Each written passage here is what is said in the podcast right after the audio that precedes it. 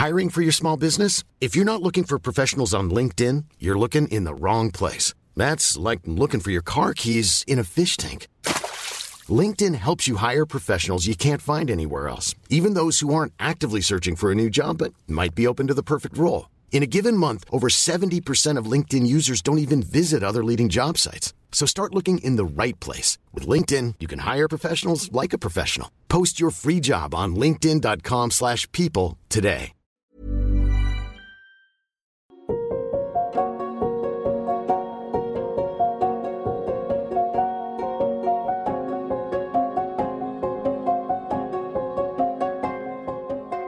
Bienvenue dans Slowfil, notre série pour explorer des sujets d'actualité en profondeur et rencontrer des personnalités inspirantes qui nous font réfléchir et voyager. Nous allons aujourd'hui faire un périple fascinant dans l'univers de l'intelligence artificielle et des algorithmes avec Guillaume Chalot.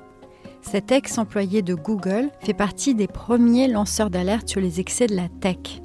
Dès le milieu des années 2010, il a dénoncé les risques que les algorithmes peuvent faire courir à la société lorsqu'ils favorisent des contenus toxiques sur les réseaux sociaux, comme les théories du complot.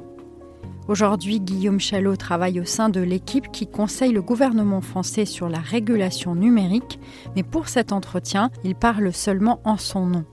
On va parler ensemble de Google, de YouTube, de Facebook, mais aussi de TikTok, ce réseau social que nos enfants adorent et qui, selon lui, peut être très dangereux.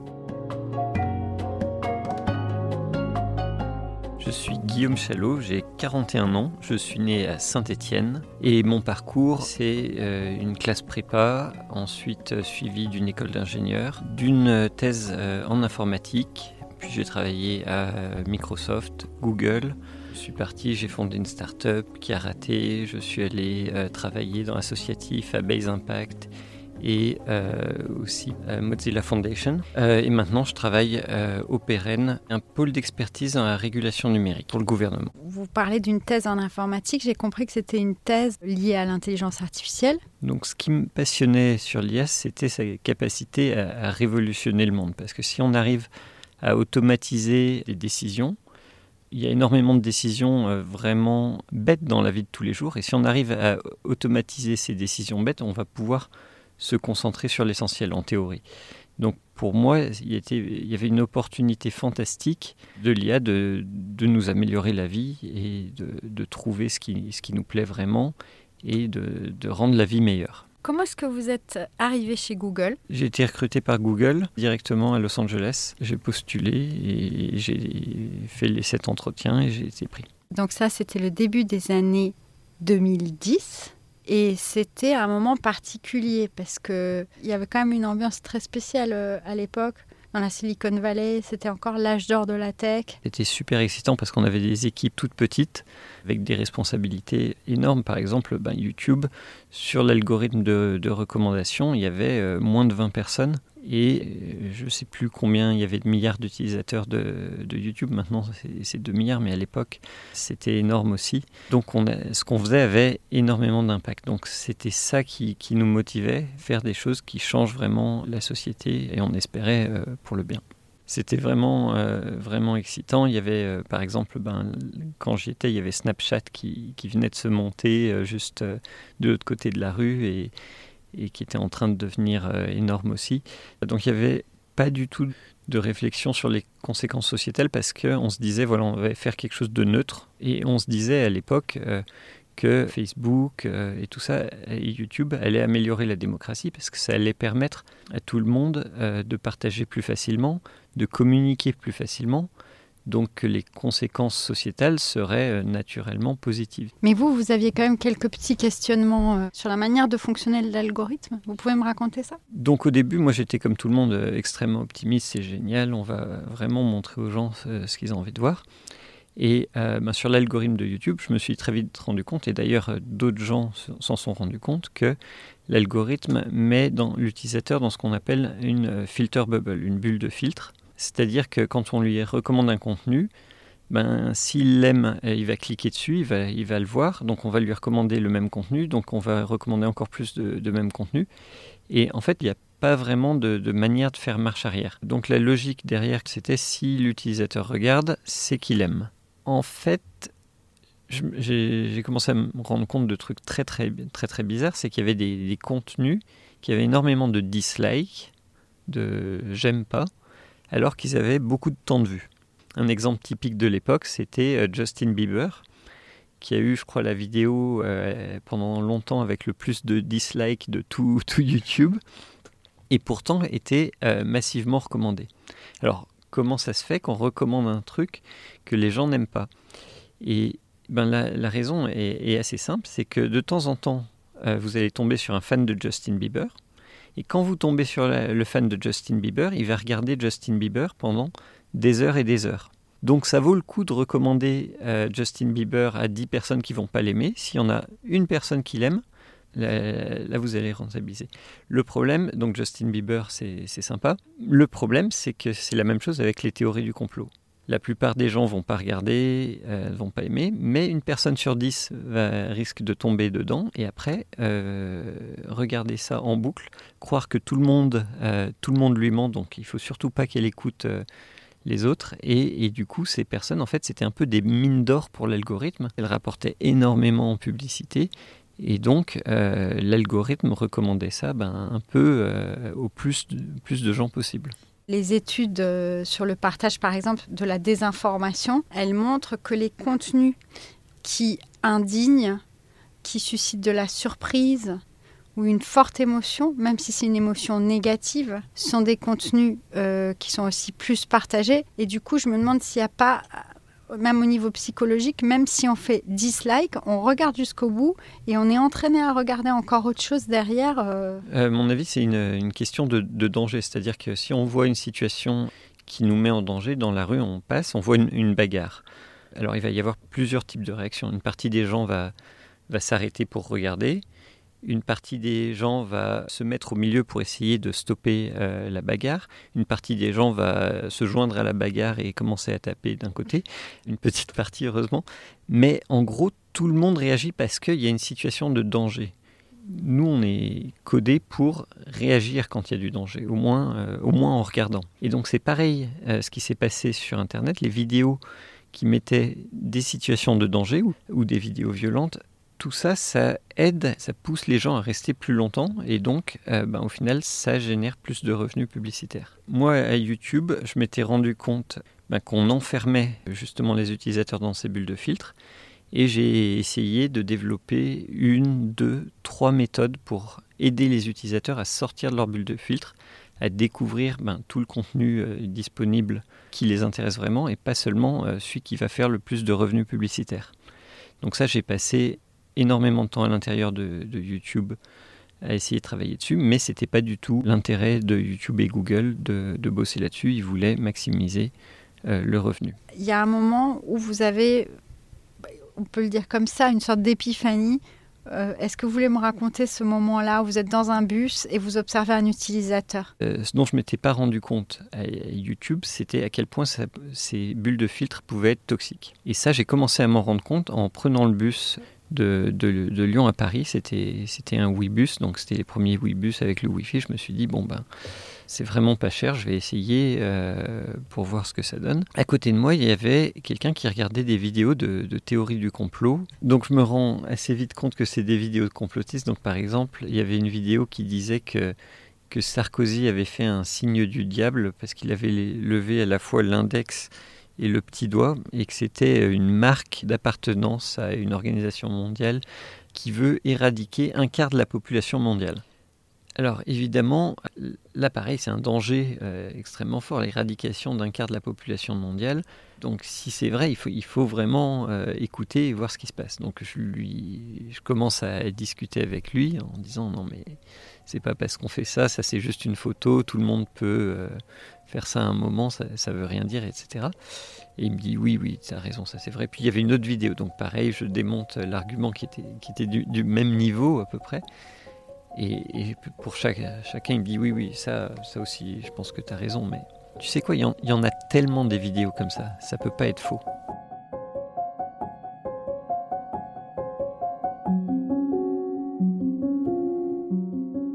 Et en fait, c'est à ce moment-là que je me suis rendu compte que ce qui l'avait convaincu, c'était pas la vidéo précise, c'était la répétition. Et cette répétition, elle venait d'où? Elle venait exactement du design de nos algorithmes de recommandation, de ce qu'on avait fait à YouTube. Et je me suis dit, bon, la première chose qu'il faut faire, c'est vérifier. Est-ce que c'est quelque chose qui n'arrive qu'à lui C'est lui qui est, tombé dans, cette bulle de fil de théorie du complot, de, contenu complètement euh, absurde? Ou est-ce que c'est un truc général? Est-ce que c'est un problème de l'algorithme qui va activement pousser les gens vers des trucs absurdes comme ça? À ce moment-là, j'ai créé un robot et après un site que j'ai appelé algotransparency.org. Donc j'ai créé ce, robot, ce programme informatique qui se fait passer pour un utilisateur, qui va sur YouTube, qui commence à regarder des vidéos et après qui suit les recommandations que YouTube lui propose pour voir où est-ce que ces recommandations l'emmènent. Là, qu'est-ce que vous avez découvert? Et là, j'ai découvert que, ben, en fait, l'algorithme n'était pas neutre du tout, mais pas du tout. Il n'était euh, pas neutre au niveau euh, politique. Il, y avait certains partis qui étaient beaucoup plus favorisés que d'autres. Il n'était pas neutre au niveau, euh, au niveau du type de contenu. Donc, le, contenu plus violent, le contenu plus émotionnel marchait beaucoup plus et il n'était pas neutre en, termes de, vérité. Le, contenu vrai ne marchait pas du tout mieux que, le contenu faux. Donc du coup, les, gens qui créaient ce type de, contenu complètement faux avaient un avantage énorme parce que c'était dix fois plus facile à produire et l'algorithme en plus les favorisait par rapport à, la réalité qui était beaucoup moins drôle, beaucoup moins euh, palpitante. Donc à ce moment-là, je suis plus chez Google. Donc ben, ce que je vais faire, je vais voir mes amis à YouTube et je leur, euh, je leur parle de, de ce problème. Donc le problème des théories du complot et le problème du contenu terroriste, parce que du coup j'ai vu avec mon robot que l'algorithme recommandait activement du contenu terroriste. J'avais regardé en France et euh, à l'époque, en 2016, l'algorithme amplifiait du contenu terroriste.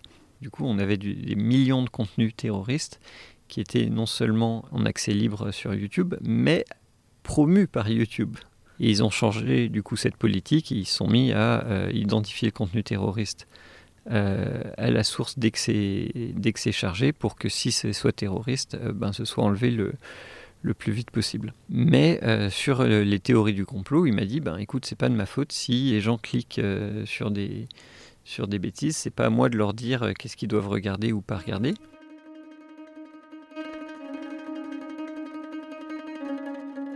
Ce que vous avez ressenti et découvert à titre personnel, au tournant des années 2016, 2018, 2019, il y a un certain nombre de personnes qui ont commencé à tirer la sonnette d'alarme. Il y a eu vous, il y en a eu d'autres. Euh, plutôt aux États-Unis d'ailleurs, souvent qui sont passés par la tech. Est-ce que vous pouvez me raconter ce mouvement naissant? Alors oui, la première personne qui a sonné l'alarme que, que, je connais, c'était Tristan Harris, qui avait parlé un peu de ce problème d'optimisation de, temps, de temps de vue, c'est-à-dire qu'on est là pour rendre le produit plus addictif au lieu de faire que le produit soit plus utile à l'utilisateur. Quand on voit tous les produits tech qui ont été développés dans les années 2010, il y en a une énorme partie qui sont basés sur ces mécanismes d'addiction, donc que ce soit Facebook, YouTube, Instagram, euh, etc. Et même des, livres qui ont été écrits là-dessus, par exemple un livre qui s'appelait Hooked, qui disait comment rendre vraiment l'utilisateur le plus accro à votre produit possible. Il y a eu euh, Roger McNamee qui était un, des premiers euh, investisseurs dans, dans, Facebook. Un exemple dont on a beaucoup parlé, c'était que 64% des gens qui avait rejoint un groupe extrémiste, je crois que c'était en 2016 ou en 2017, l'avait fait à la suite d'une recommandation algorithmique. Mais ce chiffre est extrêmement important parce qu'il nous permet de voir que ben, l'algorithme de Facebook a multiplié au moins par, par 3 l'appartenance à des, groupes extrémistes. Donc c'est juste euh, absurde quand on y pense. Il y a quand même des progrès qui ont été réalisés aussi bien dans les plateformes que euh, au niveau de la régulation. Qu'est-ce que vous observez? Google a dit non, c'est pas vrai, on recommande pas des contenus euh, toxiques euh, tant que ça. Et en même temps, ils ont dit ah on a euh, sorti une nouvelle version qui a diminué par 70% de à quel point on recommande des, contenus toxiques. Là en fait ils ont vraiment commencé à arrêter de, juste de promouvoir des théories du complot. Donc la plupart des théories du complot sont encore hébergées sur la plateforme. Donc logique c'est la liberté d'expression mais au moins ne sont pas promus euh, par la plateforme. Il y a aussi Facebook qui a, qui a aussi pris des, des décisions là-dessus. Comment est-ce qu'on peut réglementer les algorithmes? Euh, Ce qui est important, c'est de regarder les conséquences des algorithmes. Qu'est-ce qu'ils font? Qu'est-ce qu'ils recommandent aux gens en moyenne? Parce qu'un utilisateur de, de Facebook, en fait, n'a au- aucune idée à l'heure actuelle si euh, Facebook est en train de favoriser le contenu extrémiste ou pas. On n'en sait rien. On n'a pas de données pour analyser ça. Et ça, c'est le gros problème, c'est qu'on ne sait pas où ces algorithmes poussent la société. On sait qu'ils sont très puissants, qu'ils poussent des milliards de personnes, que ces personnes sont sur les réseaux sociaux plusieurs heures par jour, mais on ne sait pas dans quelle direction les algorithmes euh, sont en train de pousser la société.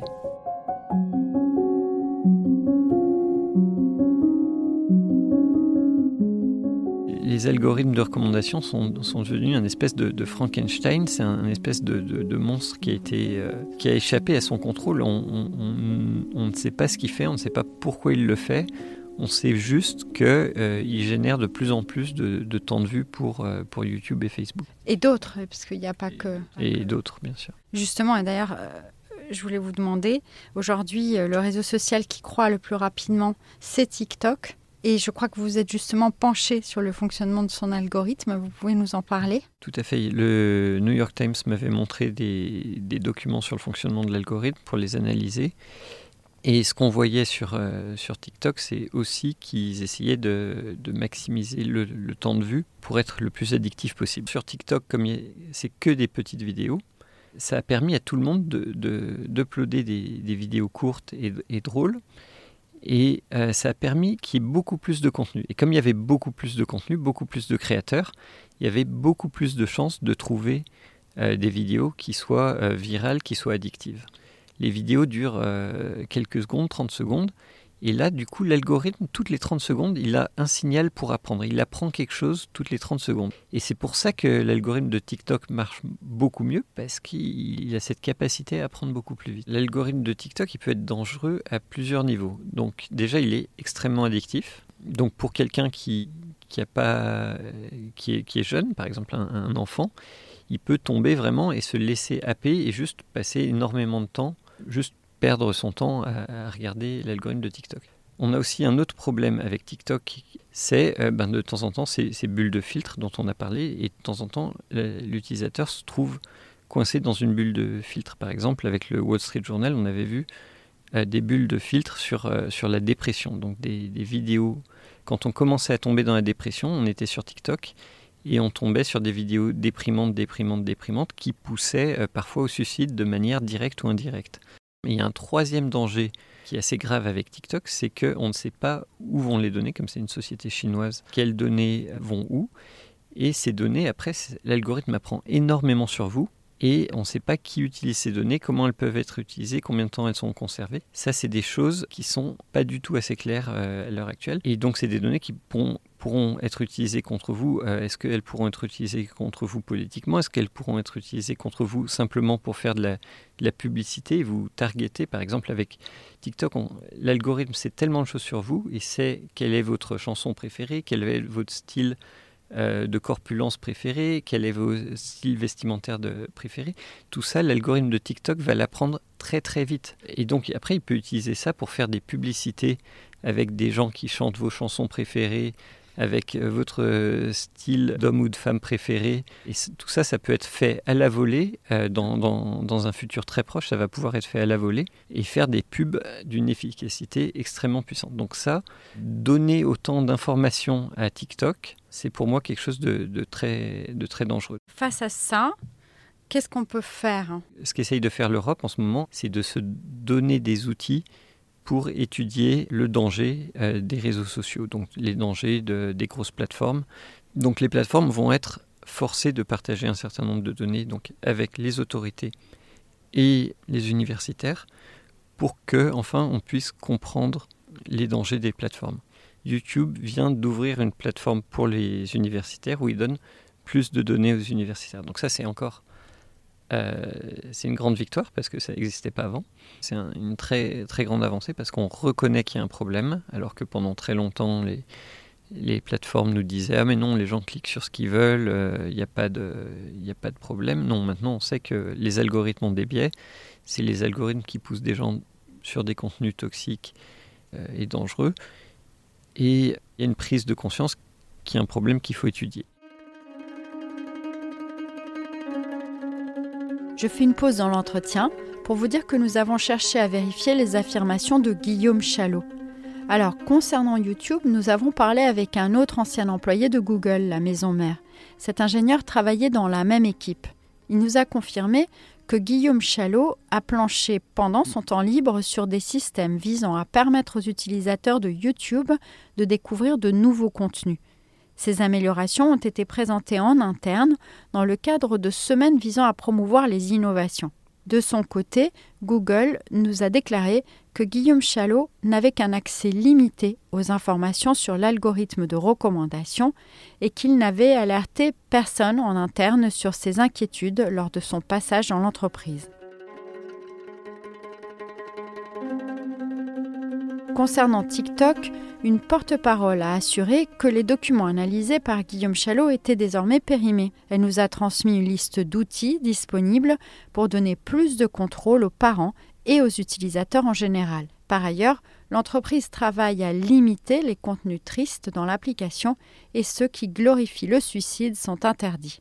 Nous vous laissons plus de détails sur les déclarations de Google et TikTok dans la fiche de description.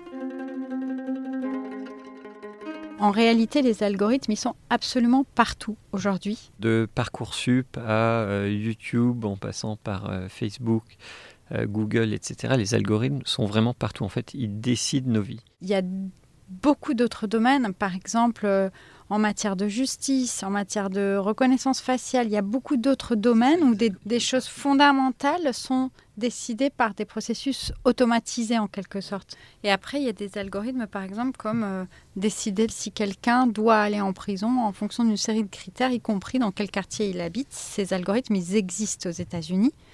Et il y a eu des études qui ont montré qu'ils étaient biaisés, qu'ils étaient euh, racistes tout algorithme va, reproduire euh, les biais euh, qu'il y a dans, les données d'entrée. Donc par exemple, si dans les meurtriers, vous avez plus de, noirs parce que ben, pour des raisons euh, historiques, les, noirs sont dans des positions plus délicates et donc il y a plus de meurtriers dans les noirs, l'algorithme va apprendre que les noirs sont des meurtriers. Donc il va avoir plus de chances d'identifier un noir comme meurtrier. Donc ça, c'est absolument euh, raciste et, horrible. Et donc, en fait, euh, il y a des, tonnes de manières dont l'algorithme peut devenir euh, raciste, que ce soit contre les blancs, les chinois, les arabes, les noirs, etc. l'algorithme va forcément créer et reproduire et même amplifier les biais qui existent. Qu'est-ce qu'on peut faire en quelque sorte pour que ces algorithmes qui ont des conséquences sur nos vies respectent les valeurs de nos sociétés, des valeurs démocratiques, des valeurs égalitaires. Qu'est-ce qui peut être fait? Donc il faut absolument que les valeurs euh, qu'on pense importantes, comme euh, ben, l'égalité des chances, euh, soient mises dans l'algorithme. Si une valeur n'est pas mise dans l'algorithme, l'algorithme va la piétiner par définition, parce que pour lui, ça n'a aucun sens si elle n'est pas mise dedans. Donc est-ce que ça veut dire qu'il faudrait qu'il y ait des autorités indépendantes qui soit capable de mener ces analyses pour voir si les algorithmes les plus importants dans nos vies ont des conséquences. Donc il faut que ce soit fait au niveau des universitaires, au niveau des plateformes, au niveau des régulateurs. Et euh, donc à mon sens, il faut que ce soit fait aussi au niveau de la, société civile. Donc il faut vraiment euh, pousser pour, euh, pour la transparence. C'est ce, que je fais depuis, depuis 5 ans, pousser pour, pousser pour la transparence algorithmique. Alors il y a des sujets très pressants euh, la guerre, la crise climatique. Il y a peu de place dans le débat public en ce moment pour les sujets sur l'intelligence artificielle. Ce qu'il faut, c'est que les gens se rendent compte que les sujets algorithmiques sont en fait au-dessus de tous les autres. C'est-à-dire que pour le réchauffement climatique, par exemple, si l'algorithme favorise des, des, trucs contre le réchauffement climatique, ça veut dire que tous les milliards d'utilisateurs sur les réseaux sociaux vont avoir l'impression qu'il n'y a pas d'urgence climatique. Si l'algorithme préfère euh, un dictateur à une démocratie, euh, on a un problème. Votre rêve à titre personnel, c'est que les gens comprennent mieux? Donc mon rêve personnel, c'est vraiment que les gens comprennent les algorithmes qui les entourent et comprennent quel est le but de chaque algorithme, que ce but soit, soit clair, que ce, qu'il y ait des obligations de, de la plateforme, du créateur de l'algorithme de, dire quel est le but de l'algorithme qu'ils utilisent pour que les gens puissent choisir les, bons, les bons algorithmes, les bons systèmes pour eux. Donc on voit qu'en fait, quand on, quand on parle des problèmes, bon ben, ils sont, on peut les résoudre. Il suffit de, il suffit d'en être conscient. Il suffit de regarder ce qui se passe au niveau des algorithmes.